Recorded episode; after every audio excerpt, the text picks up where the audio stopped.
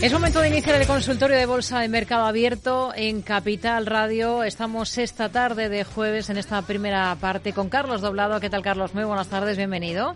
Hola, Rocío, buenas tardes, ¿cómo estás? Bueno, estamos dispuestos ya a, enseguida a analizar valores eh, que interesen a nuestros oyentes, pero antes de nada, hace un par de semanas que no hablamos. Eh, ¿Ha pasado algo en estas dos semanas, Carlos?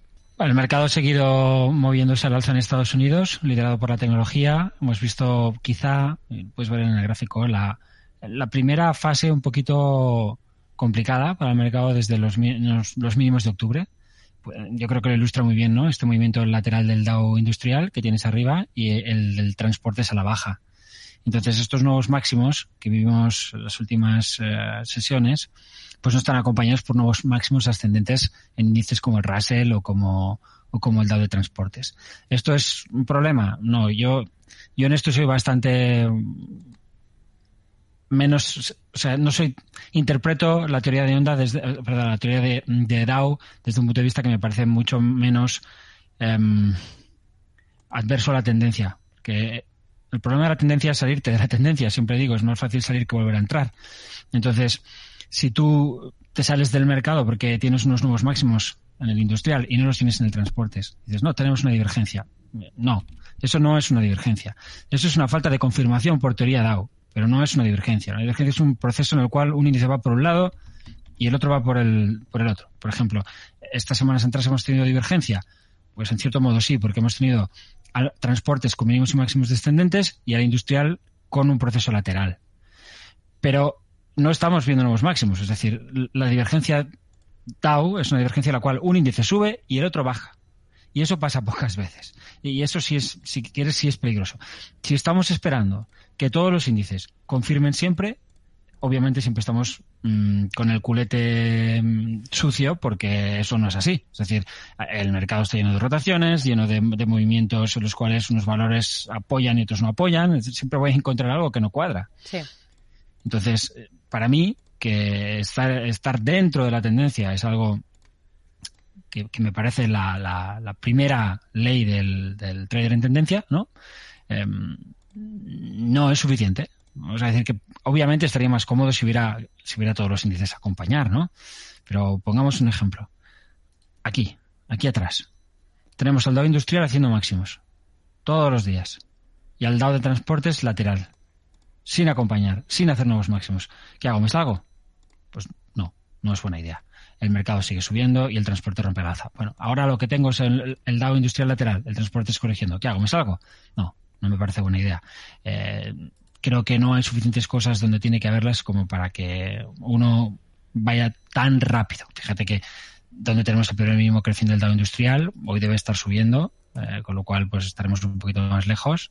Este es el, este era el, total retorno y, no, y no, veíamos. Ahora veo que está, está bastante más planito, pero en principio vamos a decir que no, me, no, no, no, puedo dudar de cosas como estas, estos nuevos máximos históricos del Nasdaq 100, ruptura de resistencia ascendente, sí. ¿Hay elementos en el breadth de mercado que me hacen sentirme en cierto modo incómodo? Sí. Hay cosas que han pasado, pero que ya pasaron a principios de, noviembre y el mercado se ha pegado un rally bien bueno. Entonces vamos a decir que aunque esas cosas vuelven a estar ahí, se de repente han vuelto a aparecer y ya aparecieron en noviembre, yo en esta ocasión no voy a ser de los que de los que duda la tendencia, es decir, voy a dejar que se desarrolle y, y en el caso de que se deteriore, pues, pues ya, ya hablamos. Em, estos días tampoco hemos visto el euro dólar moverse al alza, no hemos visto los bonos moverse al alza. Bien, son cosas que debe el mercado solucionar. Por ejemplo, yo, pues si, si cojo el Dow industrial y, el gráfico del bono a 10 años, porque últimamente el mercado vuelve a estar muy correlacionado con los tipos de interés, pues puedo ver que todo el rally, más o menos, eh, va de la mano y sin embargo en las últimas semanas tengo pues al lado industrial hacia arriba y los bonos hacia abajo. ¿Eso es inquietante? Vale, bueno, un poquito, pero no es suficiente. Eh, desde aquí, si esto ha sido una banderita, pues los precios de los bonos eh, marcan un pequeño doble suelo aquí, me dan una señal de compra y el mercado ya encuentra lo que quiere para seguir escalando. Así que vamos a, vamos a dejarle que, se deteriore y mientras no lo haga, pues a pensar que es alcista. Hmm. Y vamos, entre tanto, a ir pues eh, poniendo sobre la mesa algunos nombres, eh, valores por los que nos preguntan nuestros oyentes. Voy a recordar cómo pueden participar. Uno es el correo oyentes arroba capitalradio.es. Pueden escribirnos ahí, dejarnos sus cuestiones. El teléfono al que pueden llamarnos para intervenir, pues enseguida lo localizamos. Eh, vamos primero con un correo electrónico esta tarde. Carlos, Manuel, que nos escribe preguntando por dos bancos y uno es el protagonista de la jornada en la Bolsa Española, es Bank Inter que ha liderado las caídas del IBEX después de presentar resultados, buenos resultados, cifras récord en el 2023, con algunas ligeras decepciones en el cuarto trimestre. De ahí, eh, al menos desde el lado fundamental, nos han explicado ese mal comportamiento hoy del banco. Bank Inter y Unicaja. Nos pregunta por los dos, pero vamos primero, si le parece, por Bank Inter. Bien, Bank Inter está en una zona de resistencia importante, este 640. Este, este nivel es, es un máximo histórico en un gráfico ajustado por dividendo y ampliación y además es una gran resistencia ascendente si tomamos niveles que van pues, como muy atrás. Me cojo los altos de la crisis financiera, los proyecto por encima de los, de los altos pre-COVID 2019, obtengo que esa zona del 2.4, 2.5, 2.6 es de fuerza de resistencia. Todo lo que pase aquí, por tanto, uno debería tomárselo pues más en serio que lo que pasara en cualquier otro lugar. ¿Ha sucedido algo que me parezca muy peligroso? No. El valor está lateral, en esa zona de gran resistencia, es normal que le cueste pero los mismos siguen creciendo. El día de hoy hemos visto una fuerte caída, la media de 200 se conserva, incluso la corrección hasta podríamos probablemente canalizarla haciendo, pues nos tomamos una directriz bajista, una especie de canal precipitado para mí el, decir que, el banco hoy ha tenido algo más un mal día. Es una caída más dentro de un proceso lateral que dura pues pues un año, desde enero del 23, estamos en ese lateral, y lo cierto es que mientras no perdamos la parte baja de ese lateral, en lo que es tendencia principal, y estamos hablando de un 460, no hay nada. Luego hay soportes importantes en 340, en 345 y en 560, que son un poco las referencias por debajo de las cuales pues puede haber cierta inquietud, sobre todo por debajo de la segunda. Tenemos aquí también un soporte decreciente, hemos perdido medio de sesiones, bueno, habría determinados niveles que, que ya sí merecerían quizá una reducción de la exposición. Si no, llegados hasta aquí, yo soy partidario de, de seguir con ello porque porque la paciencia normalmente tiene recompensa si no hay, si no hay deterioro y, aquí no lo ha habido. Unicaja es diferente. Eh, de hecho, yo personalmente he tenido posiciones abiertas desde la zona de 0,90 y las liquidaba hace un par de sesiones viernes rompía esto lo baja y el lunes, con el rebote de, la mañana hacia 0,87, yo me les quitaba. Si nos fijamos bien, de hecho los podría haber vendido mejor. El, nivel de soporte era 0,8790 y he llegado a 0,88. Es decir, podemos ver claramente cómo el antiguo soporte ha servido como resistencia. Pues nada, segunda oportunidad para liquidar. Si no, si no lo hacías el lunes, el martes, ayer, hoy ya los precios se han movido a la baja, pero en principio tiene bastante mal aspecto. Es verdad que los bancos en general no presentan este tipo de soportes, pero bueno, estaremos aguantando una posición en un valor con clara, con clara idea relativa, en un momento en el cual los propios bancos, aunque están aguantando, sí, han, sí están mandando también un mensaje un poquito de mm, ojito, porque aquí hay dos resistencias bastante fuertes. Tenemos esta ascendente que viene de máximos del 2022-2023. Podemos ver ahí 500 puntos de la versión total retorno del índice bancario europeo, el stock 600 bancario, y luego el máximo histórico, máximo histórico, no, perdona, el máximo post, eh, post crisis financiera hablamos de los altos del 2015, esa zona ya sirvió de resistencia en ese momento y ahora mismo está de nuevo haciendo eh, pues de tapón. No es poca la resistencia y la reacción mensual, pues eh, vamos, yo creo que es la que hay un poco que observar. Eh, empezó el mes muy bien y lo que vamos a tener es, es una, probablemente una vela de, de duda, de quiero no puedo, y ahí es donde ya vamos a fijar un, un, un soporte importante. Perder esta zona en gráfico mensual, y eso no pasa todos los días, pasa una vez al mes, o puede pasar una vez al mes, eh, hablamos de la zona 470 puntos del, del, índice, sí mandaría un mensaje bastante inquietante. Fue una antigua zona de resistencia, se ha roto, en principio tendría que funcionar como soporte, está funcionando como soporte porque los últimos días el sector ha rebotado, pero eh, bueno, vale la pena que vigilemos el, el nivel, que nos fijemos en lo que pasa en el cierre mensual y que tomemos en todo caso esa zona como, como stop para proteger posiciones bancarias eh, si, si, si, no tenemos eh, a lo mejor la suerte pues, de que nos salte un stop tan claro como en con Unicaja ¿no? y, y otros títulos pues no nos parece que, que los podemos mm, deshacer porque el propio, el propio valor nos está indicando con sus propios niveles que, que las cosas están cambiando, bueno, tenemos el sector para, para ayudarnos un poquito. Hmm. Bueno, hemos arrancado con dos bancos, con Bankinter y Unicaja, dos casos completamente diferentes, como vemos. Em, vamos con más dudas de oyentes. Les recuerdo el teléfono que es el 91 283 3333 y también que pueden dejarnos esas notas de audio a través de WhatsApp en el 687 050 600. Vamos precisamente con esto, con una nota de audio.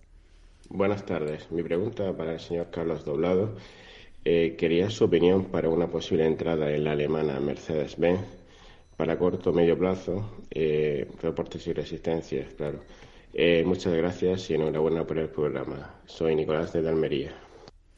Bueno, pues Nicolás quiere tomar posiciones en Mercedes-Benz, sector automovilístico, compañía alemana. Entiendo que Mercedes debe ser Daimler, ¿no? Porque creo que como tal no cotiza.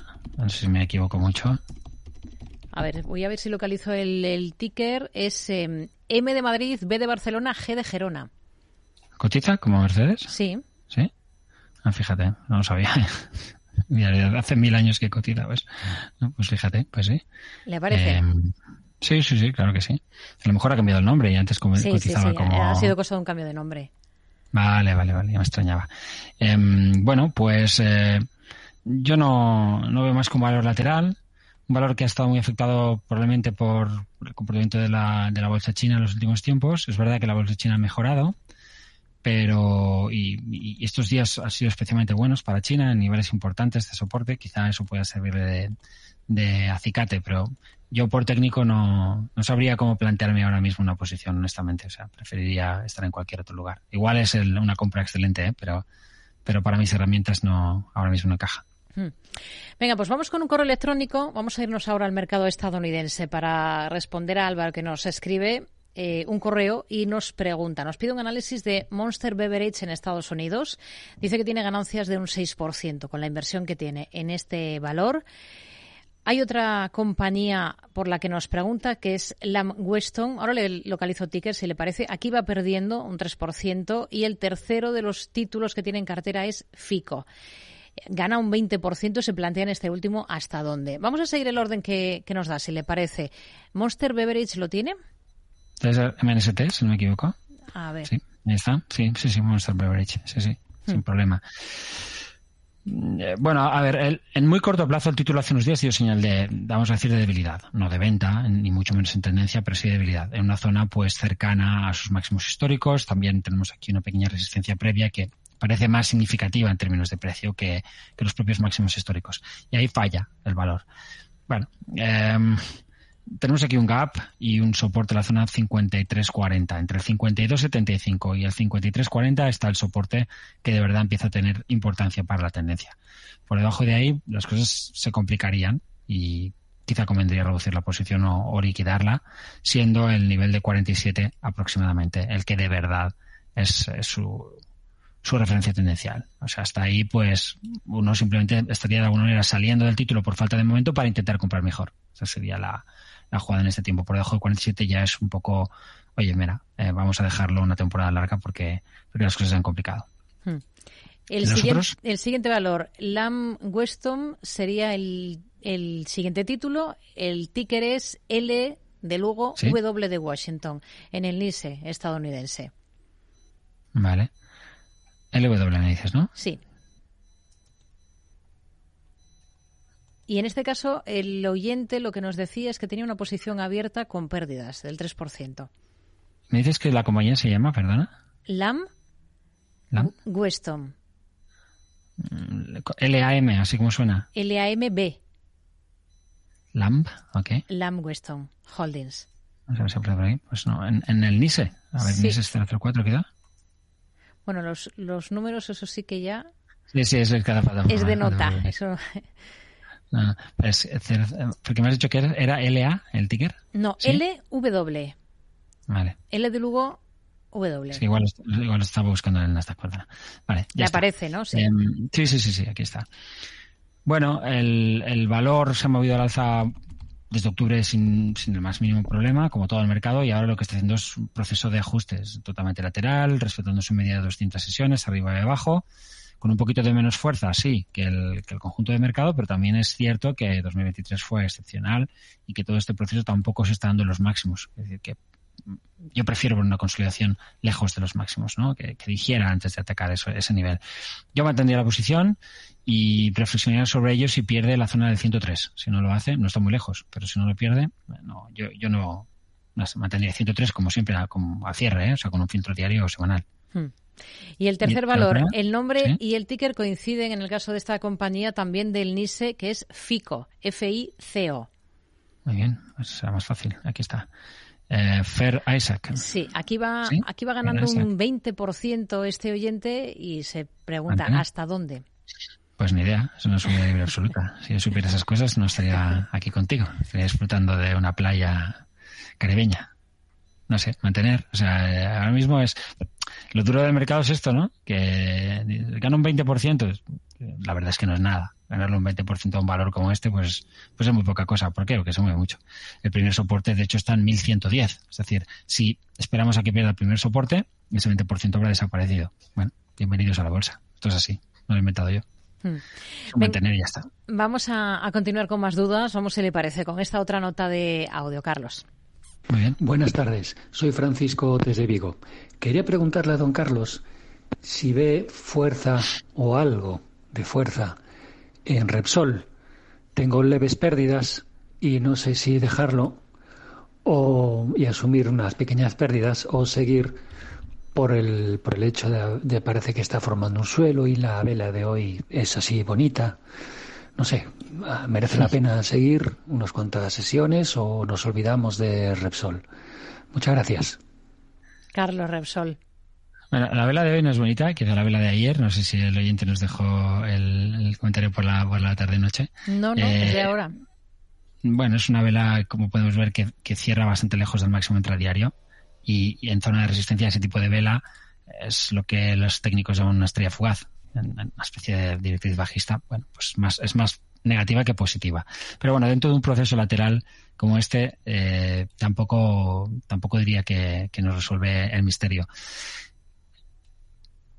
La verdad es que el sector ha tenido, ha tenido sus problemas en las últimas semanas, pero a mí no me parece, más allá de que es verdad que no sorprenden este tipo de ajustes, porque las resistencias en gráficos de largo plazo, ajustados por bien de ampliación en el sector del gas, son importantes. Entonces, esto unido a, la corrección del, del, crudo, pues lógicamente ha estado penalizando a estas compañías. Pero intentan encontrar soporte, al menos el caso de Repsol lo intenta, sí, lo está intentando. ¿Tiene figura de vuelta? No. Eh, es fácil hablar de qué, punto es el que ya nos despeja un poco el camino, pues entre el 13.50 y el 14, por encima del 13.50 mejor, por encima de 14 podríamos empezar a pensar que la corrección ha terminado. Si yo eh, analizo así un proceso de fondo, em, tengo que decir que, siento que, el valor pues nos ha hecho un poco la traveta, ¿no? Porque aquí tienes una ruptura de máximos, entra en subida libre absoluta y piensas, bueno, ya está. Pero luego si te vas, como decía, a procesos de muy largo plazo, te das cuenta de que no, de que hay resistencias bastante notables aquí. Hablaba de ello. Tienes esa resistencia ascendente que te une los, máximos de largo plazo y entiendes por qué ese fallo. no era una, no era la, señal de compra eh, en la que uno tiene que, tomar posiciones por ruptura de máximos. Luego la corrección que hemos visto, pues, pues es normal. falla en resistencia, se busca soportes. De momento podríamos incluso decir que este momento aquí como que canaliza. Vale, pues bien, o sea, no me parece muy grave. Por debajo de, del 1270 me empezaría a sentirme más incómodo, por debajo de 12 estaría bastante incómodo y por debajo del 10 y pico pues no, no podría tener ninguna posición en tendencia en Repsol. De 50 hasta ahí, pues puedo ir reduciendo a medida que, pierdo la fe o, que veo que pierdo tiempo o, energía en el título. El proceso de fondo no, no ha cambiado nada, pero es que cuesta mucho cambiar los procesos de fondo. Yo quizá en su caso, pues tomaría un stop bajo 12.70 y si pierde ese nivel, eh, mm, dejaría la posición por, por falta de momento, porque él tampoco parece sentirse muy, muy cómodo con él. No es que haya pasado nada. Realmente algo, algo en tendencia no pasa mientras no caiga a los 12. Hmm. Logitech, vamos a irnos al mercado suizo. LOGN, el ticker de este valor. Vamos con un correo electrónico que nos envía César desde León y bueno, pregunta por una posible evolución de esta compañía, de Logitech. Em, que esta semana ha, sufrido eh, fuertes caídas y nos pregunta en Estados Unidos por Lululemon, el ticker es Lulu, Las dos las tienen pérdidas, nos dice, y no sabe si ya deshacerse o aguantar con alguna de estas dos posiciones, Carlos. Vamos a verlo. Porque eh, en Logitech está perdiendo. Sí, en las dos está perdiendo. Vale. Eh, yo, si, si, estuviera perdiendo dinero en Logitech, cerraría la posición.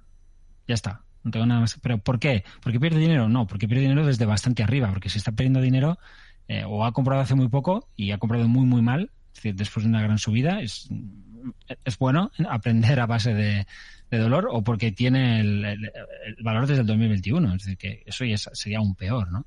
Y yo no quisiera verme en, una situación en la cual he, tenido una posición de 120 a 40, he visto como de 40 pasamos a 80 y vuelvo a estar en 40 o inferior, porque no sé si eso va a suceder. Entonces, fuera, eh, yo, yo me la quitaría de encima. No es que haya pasado nada muy grave, es simplemente que tenemos un doble techo, aquí lo podemos ver. Y este doble techo cierra un poco la etapa de subida de 60-80 o incluso la, si quieres la de 45-80 desde abajo del todo, no lo sé. Dependerá, yo creo, de, lo que pase en el conjunto de las bolsas. Aunque los títulos, como sabemos, tienen esta manía, a veces se pueden descorrelacionar y hay que ser especialmente, pues, eh, consciente de estas cosas, que puede tener un valor que lo hace muy, muy mal con el mercado haciéndolo muy bien, es bastante incómodo. Y en el caso de Lululemon, pues bueno, otros máximos históricos, tiene algo de deterioro en estos máximos de nuevo, si pierde dinero, pues quizá tendría que hacer la suposición, porque lo que estamos viendo es una, es una recaída dentro de a lo mejor de este proceso lateral. No es que haya pasado nada grave, es que si estamos perdiendo dinero, pues es que hemos comprado hace muy poco, hemos comprado muy tarde. yo creo que eso es lo que lo, más importante para él, entender que no puede entrar tan tarde en, los, en los títulos. Porque entonces rápidamente se, se, se ponen pérdidas uno y cuando uno está en pérdidas está está emocionalmente peor y toma peores decisiones porque está emocionalmente peor. Entonces, la, la aceptación de que a veces el mercado se te ha marchado, pues es algo que, hay que tener. Y luego, si además lo hacemos sobre valores, valores hay muchos, ¿eh? O sea, ir a entrar en valores que vienen subiendo, subiendo, subiendo, subiendo, pues yo puedo, entender que alguien esté buscando el momento para comprar PayPal. Pero para comprar Lululemon, pues no sé, creo que ya eso ya viene de bastante abajo. Venga, vamos a continuar con más cuestiones. Vamos con un correo electrónico que nos envía otro de nuestros oyentes. Nos dice que tiene en cartera un valor cuyo ticker es MELI en el mercado estadounidense. Mercado Libre. Sí, es Mercado Libre, la multinacional argentina. Eh, ¿Qué nos dice? Que la tiene con, un segundo que lo localizo, em, bueno, tiene algún otro valor, le doy este primero, con en torno al 3% de beneficio. Em, por técnico ahora mismo, ¿cómo está la situación en Meli? De nuevo, si estamos ganando un 3% en un valor como Mercado Libre, es que acabamos de entrar. Y acabamos de entrar en un título que ha subido pues de 1.100 a 1.800 en tres, dos o tres meses. Pues bueno, pues haciendo las cosas así bastante más temprano, un sufrimiento va a ser importante. Es todo lo que puedo decir. El valor está bien, el valor está alcista, pero es que el valor cae a su primer soporte, que es la zona de 1.400, un poquito por debajo. Eh, entre 1500 y 1400, un poquito por encima, perdona. Hablaremos del 1400, eh, espera, 50, si no me así 1450. Esos son sus primeros soportes. Estamos en 1750. Podemos caer más de un 10% y lo único que hemos hecho es bajar a la primera zona de, de apoyo para el título, en la tendencia que, que mantiene desde mediados de 2022. Pues aquí lo dejamos, nos quedamos sin tiempo. Carlos Doblado, gracias, como siempre. Hablamos la próxima semana. Muy buenas tardes. Si Dios quiere. Hasta la semana que viene.